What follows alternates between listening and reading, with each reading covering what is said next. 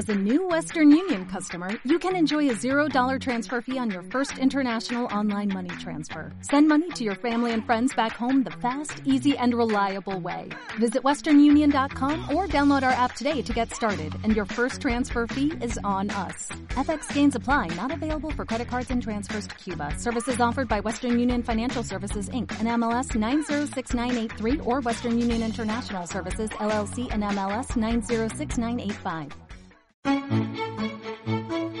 Sé feliz ahora. Dirigido y presentado por Pedro Galván, es el programa líder que cuida la felicidad de sus oyentes de manera amable, directa y sincera. Sé feliz ahora es la respuesta que estábamos esperando para vivir nuestras vidas con plenitud, inmediatez y valentía.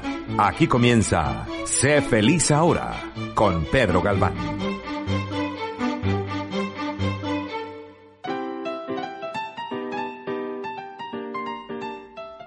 Hola, bienvenidas y bienvenidos al programa de Sé feliz ahora en Radio Caracol. Yo soy Pedro Galván. Empezamos.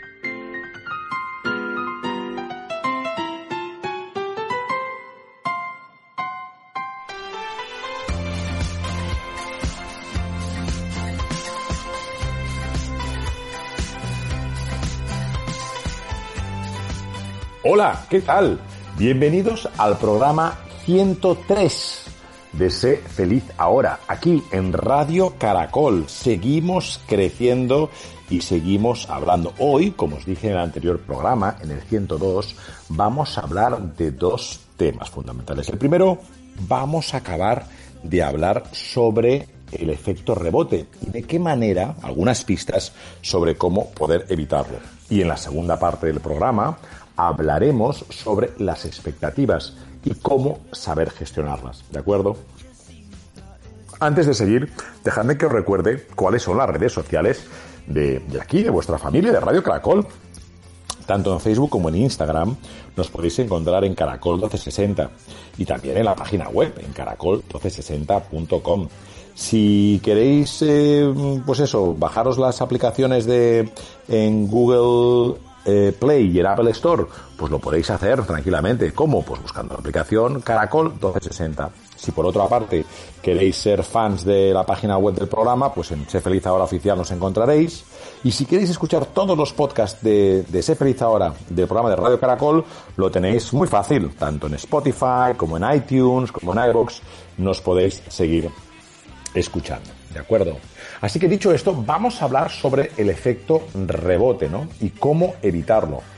Recordad lo que estuvimos, lo que estuvimos hablando en el otro, en el anterior programa, cómo el efecto rebote eh, sale cuando nos suprimen, cuando nos quieren hacer suprimir nuestros pensamientos, ¿no? Cuando nos dicen que no pienses sobre esto, no pienses en los cigarrillos, no pienses en tu expareja, no pienses, no pienses, no pienses, pues el cerebro, como os estuve comentando a través de varios experimentos que se han hecho pues en Harvard y en la Universidad de Londres y en cantidad de otras universidades, estoy seguro, pues estoy convencido que, bueno, que ese efecto rebote también hay maneras para evitarlo, ¿no?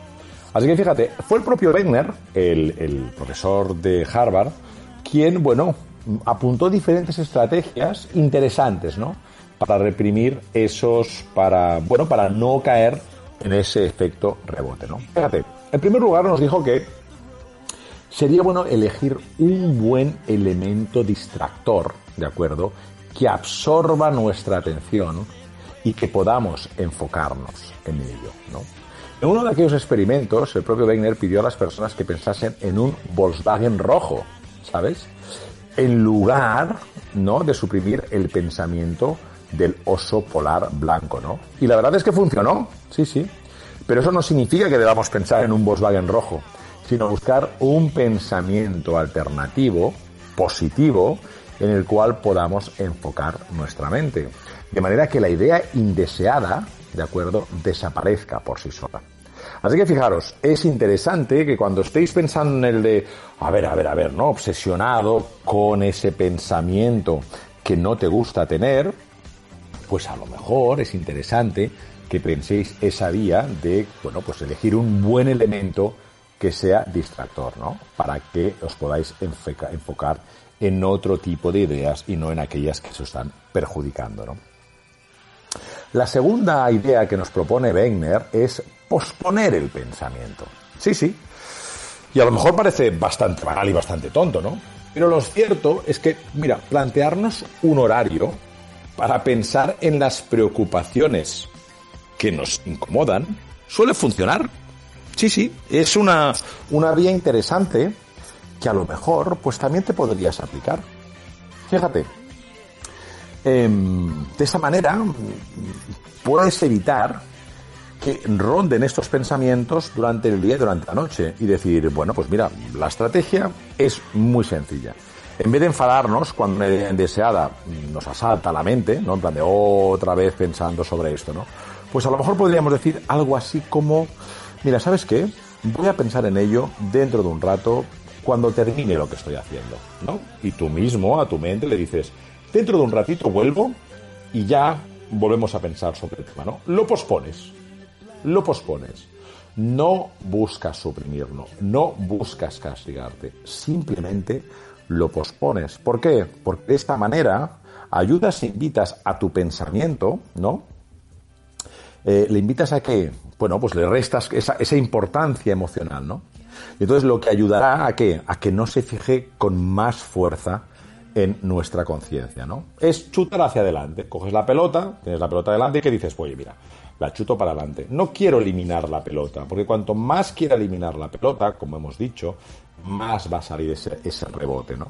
En este caso, lo que hay que hacer, que es, es posponer el pensamiento. Posponer el pensamiento y decir que, va, en un ratito, ¿vale? En un ratito volveré a pensar sobre el cigarrillo, sobre la bebida o sobre la expareja, ¿no? Y así vamos formando a nuestro cerebro a que no sea tan cruel con nosotros. La tercera vía que dice Wegener, ¿de acuerdo? La primera, fíjate que era elegir ese buen elemento distractor, la segunda es posponer el pensamiento, y la tercera idea es la que él dice sobre exposición, ¿de acuerdo? Fíjate, él dice, si nos permitimos pensar de manera controlada sobre lo que queremos evitar, pues será menos probable que ese contenido vuelva a aparecer en nuestra mente en otras ocasiones. Tal cual. Es algo tan fácil como que desactivar ese mecanismo de autoescrutinio, ¿no? De autoescrutinio constante que reactiva la idea indeseada. A la vez que podríamos minimizar su impacto emocional, ¿cómo? Pues familiarizándose lo suficiente con ella. Esto me recuerda en diferentes programas que hemos tratado el concepto, pues eso, de nuestros fantasmas, de nuestros monstruos, que en vez de estar constantemente luchando contra ellos, pues a lo mejor habría que invitarlos a que se pongan a nuestro lado y que caminemos conjuntamente. No estamos hablando de rendirnos, ni mucho menos, ¿no? Pero hay diferentes maneras de abordar un problema. No se abordan simplemente los problemas atacándolos, ¿de acuerdo? Porque a lo mejor esos problemas nunca se van a ir. A lo mejor. A lo mejor sigue, pero a lo mejor no. Entonces, a lo mejor la manera para trabajar uno de los problemas, algunos de los problemas que tengamos, o a lo mejor todos, es, pues como dice Wegener, mediante la exposición, ¿no? Permitirnos, ¿qué es? Pues permitirnos pensar de manera controlada sobre aquello que queremos evitar.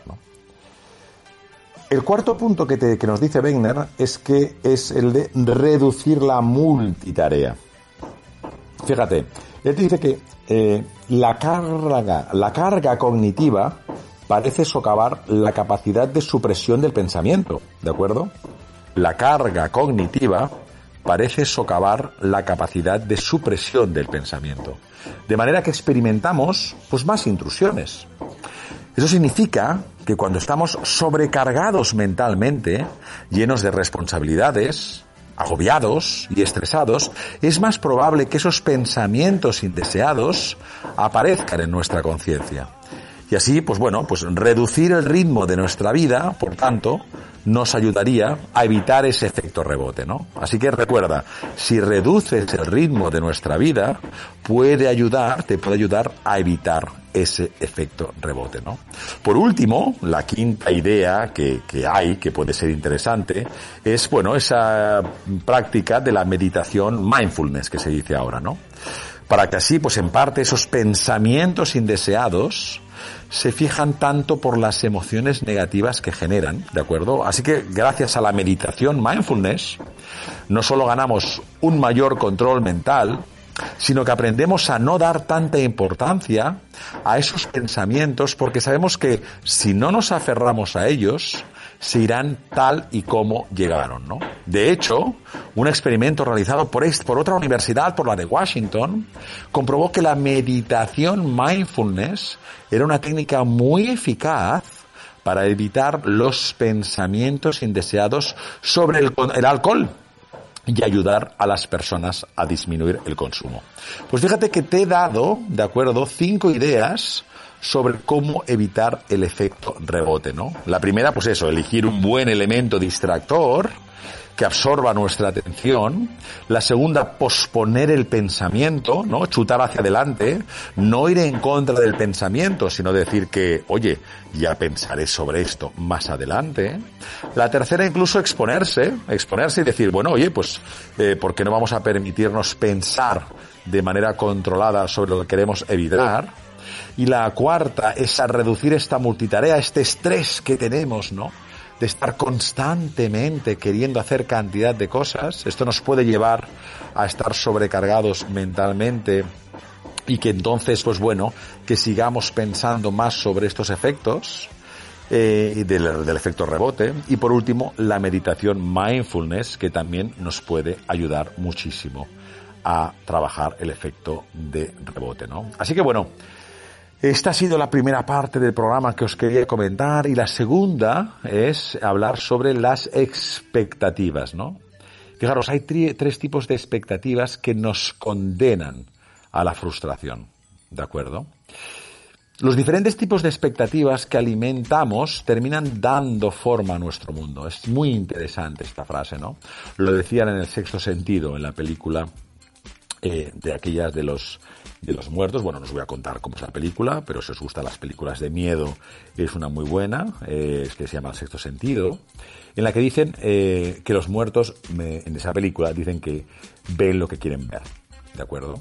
El problema, el problema de las expectativas comienza cuando, cuando las expectativas que nos ponemos, las nuestras, se distancian demasiado de la realidad. De manera que lo que esperamos y deseamos no se cumple. Entonces, es inevitable que sobrevenga un estado marcado por qué? Pues por la frustración, por ejemplo. Y no solo por la frustración, sino también por la ira, por la rabia, por la injusticia, por el desánimo, se nos van acarreando cantidad de malas sensaciones, de malas emociones, porque nos hemos puesto expectativas que se nos han ido de la mano. Expectativas que creíamos que podíamos alcanzar y no se han producido. Vamos a ver, las expectativas no son más que suposiciones que realizamos de cara al futuro. Tal cual, son anticipaciones de lo que podría pasar, ¿de acuerdo? Y están basadas en una serie de aspectos objetivos, pero en gran parte subjetivos. El problema es que a menudo los aspectos subjetivos inclinan demasiado la balanza los subjetivos inclinan demasiado la balanza y nuestras expectativas se vuelven que pues irreales e incluso irracionales aunque no nos demos cuenta. Aunque no nos demos cuenta. Fijaros que ser capaces de comprender los diferentes tipos de expectativas que alimentamos nos van a permitir nivelarlas, de manera que sean más acordes a la realidad. Eso no significa resignarse, ¿De acuerdo? Eso no significa dejar de soñar. Eso no significa ser conformistas. Lo que estoy haciendo en este programa, lo que te estoy invitando a que razones, es que veas qué tipo de expectativas llevas en tu vida para que esa expectativa no te lleve a una frustración eterna. ¿de acuerdo? Porque si vives frustrada, si vives frustrado, lo que vas a conseguir es que tu comportamiento, tu forma de ser se agrave. ¿De acuerdo? Em, tener los pies en la tierra es muy valuoso, ¿de acuerdo? Para evitar una dolorosa caída es importante tener esos pies en la tierra porque no queremos que tener, pues bueno, profundas heridas que sean difíciles de sanar o algunas incluso imposible, ¿no? Por lo tanto, déjame que te hable sobre tres expectativas, ¿no? La primera se llama expectativa predictiva. ¿Qué es una expectativa predictiva? Pues bueno, es muy sencillo, es cuando alimentamos ese tipo de expectativas, ¿de acuerdo? Que queremos saber lo que sucederá durante las experiencias que vivamos, ¿no? Por ejemplo, si vamos a una cita o a una entrevista de trabajo, imaginamos lo que sucederá durante ese encuentro. ¿no? Se trata, por ende, de, bueno, de una recreación de una experiencia futura en nuestra mente que no ha pasado, porque es futura, y esperando que ocurra de esa manera y no de otra. Generalmente estas expectativas se basan en nuestras experiencias anteriores o en las experiencias de personas cercanas y predecimos, ¿no? Por eso se llama expectativa predictiva predecimos, ¿no? Si un colega de trabajo siempre se ha mostrado amable con nosotros, esperamos que nos haga el favor que estamos a punto de pedirle. No obstante, también implican una expectativa sobre nuestro estado de ánimo, porque imaginando, pues bueno, pues cuando felices o tristes nos sentiremos en determinada situación. ¿no? Esto se llama expectativa predictiva. ¿Qué puede pasar? Que simplemente es una predicción, pero no es algo que sea cierto. ¿De acuerdo? No es algo que sea cierto. Entonces, ¿qué pasa? Si estamos constantemente prediciendo ese futuro incierto, puede ser que cuando lleguemos a esa reunión, puede ser que cuando lleguemos a esa reunión con esa persona que nos gusta, puede ser que cuando lleguemos a ese escenario, ¿no? Que hemos idealizado en el futuro, futuro porque lo hemos, lo hemos predicho y luego no se cumple, nos puede llegar una gran dosis de frustración. ¿De acuerdo? Una gran dosis de frustración. El segundo tipo de expectativas son las normativas. ¿En qué se basa? Pues se basa, evidentemente, en las normas que asumimos. ¿no? Todos conocemos y compartimos determinados valores y normas sociales. De manera que desarrollamos una serie de expectativas en base a ellos. Esperamos, pues por ejemplo, que una persona no tire la colilla del cigarro al suelo, ¿no? O que un funcionario público pues se comprometa ah, y se comporte de manera amable con nosotros para ayudarnos a solucionar un problema. Esta es nuestra expectativa. Estas expectativas se refieren a qué? Pues a un estándar básico de comportamiento que esperamos que los demás también sigan en diferentes situaciones sociales. No esperamos que alguien nos golpee en la calle sin razón alguna, porque existen determinadas normas que nos permiten suponer pues que podemos coexistir de manera más o menos civilizada, ¿no? Así que recuerda, la primera expectativa es la expectativa de predictiva, la segunda expectativa es la que te acabo de nombrar, la normativa, y la tercera es la expectativa merecida, ¿de acuerdo? Este tipo de expectativa es quizá la más subjetiva, esta la expectativa merecida. Es la más subjetiva de todas, puesto que se basa en lo que creemos merecer. ¿no? Esto yo me lo merezco. Em, por ejemplo, si creemos que somos el mejor empleado de la empresa, pues esperaremos que el próximo ascenso sea nuestro, ¿no? Se trata, pues, de una expectativa basada en nuestra idea de la justicia. Y fíjate que resalto en nuestra idea de la justicia. No en la idea de la justicia, sino en nuestra idea de la justicia. Creemos que somos merecedores de algo, ya sea por nuestro desempeño que hemos realizado, por las cualidades, por las capacidades o porque nos da la gana. O porque nos da la gana, porque un buen día nos hemos levantado y hemos dicho, yo me merezco esto, no sé por qué y no sé en qué lugar, pero algunas veces hay personas que se levantan, se despiertan y dicen, yo es que me merezco, me merezco tener un marido mejor, me merezco tener una esposa mejor, me merezco ese trabajo, ¿por qué? No lo sabemos, Nadie lo sabe. Pero se creen que es, pues eso, por esa expectativa merecida, merecida, que puede ser por razones objetivas o por razones que les da la gana, ¿no? Que se levanta y dice, a mí me da la gana, yo me lo merezco. Es esa sensación que tienen personas que tienen ese derecho a ello, ¿no?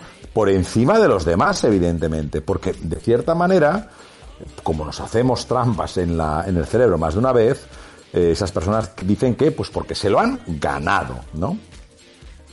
¿Qué pasa? Pues que pasa que el problema comienza cuando este tipo de expectativas se vuelven totalmente irracionales, ¿no? En gran parte porque no tenemos en cuenta los deseos y las necesidades de los demás, ni entendemos cómo quiere, cómo funciona el entorno, ¿no? Y también porque no incluimos esa ecuación que es en esa variable, la, en esa ecuación la variable de la imprevisibilidad del mundo y la incertidumbre que también existe, ¿no? Como nos pasó en tiempos de la pandemia.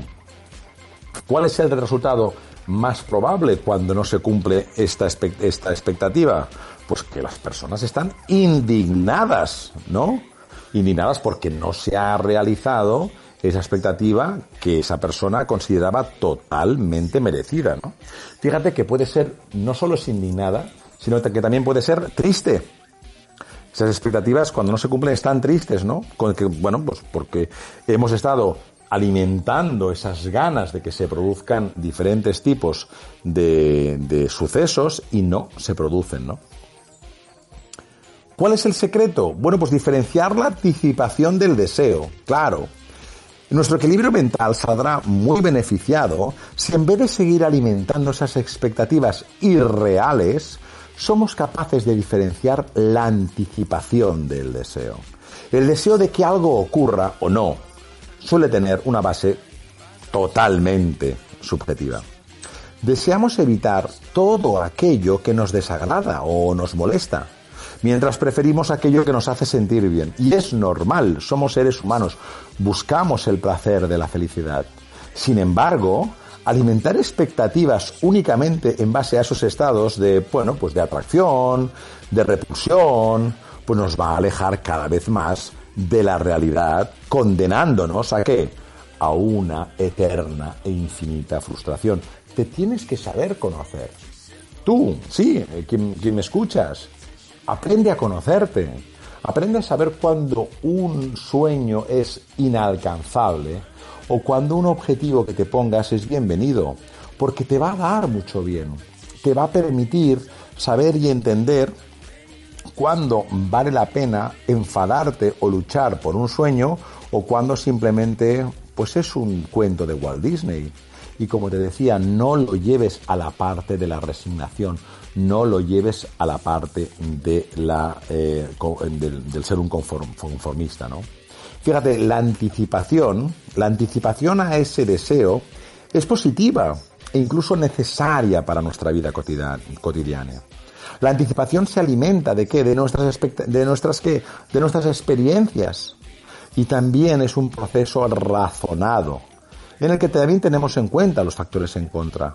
Anticipar lo que podría pasar puede ayudarte a que a prepararte de antemano, a elaborar un plan de acción alternativo, de manera que evitemos posibles problemas y conflictos. Claro que sí. Solo debemos, asegurarnos de que esa anticipación ¿Proviene de qué? De un análisis, porque ahí, cuando tú pones un análisis, es cuando empleas la razón. Qué bonita, qué bonita es la razón y el cerebro cuando, cuando jugamos las dos partes. El deseo de la expectativa con el análisis de la razón, ¿no? Claro que el deseo va a influir, claro que sí, pero debe ser un factor más, una variable más en la ecuación de la, de la, de la eh, pues eso, de la expectativa, ¿no? De la expectativa. Eh, por consiguiente, la próxima vez que pienses que te mereces algo, ¿no? Que las personas, cuando desees que las personas deben comportarse de cierta manera o de cierta forma porque tú lo consideras, o cuando creas que tu expectativa mm, de lo que va es de que las cosas deben salir como nos imaginamos, e imaginamos, imaginamos, párate. Párate, siéntate, Coge una hoja, coge un papel y ponte a escribir. Y escribe tu sueño, escribe tu deseo, escribe tu expectativa y luego por una raya y deja que tu cerebro te ayude. Que tu cerebro te ayude a que a bajarlo a la realidad, a bajarlo a tus recursos positivos que tienes para poder llevar a cabo esa, esa tarea. es tan importante el deseo de superarte, es tan interesante la expectativa de poder comerte el mundo como la de protegerte, ¿de acuerdo? Porque si estás muy lejos de lo que consideras eh, algo que puedes llegar a cabo, te puede hacer mucho daño, ¿de acuerdo? Espero que en el programa de hoy el concepto de las, eh, bueno, pues las pistas para poder mm, mm, saltar, nunca mejor dicho, ese efecto rebote y estas tres tipos de expectativas, ¿no? Las expectativas de las eh, predicción, las expectativas normativas y las expectativas merecidas, te ayuden a conocerte un poco más y podamos evolucionar en nuestra felicidad, no solo nuestra, sino la de los demás, ¿no? Te espero en el siguiente programa y como siempre te digo, no tienes el derecho a ser feliz tienes evidentemente la obligación. ¿De acuerdo? Hasta muy pronto. Chao.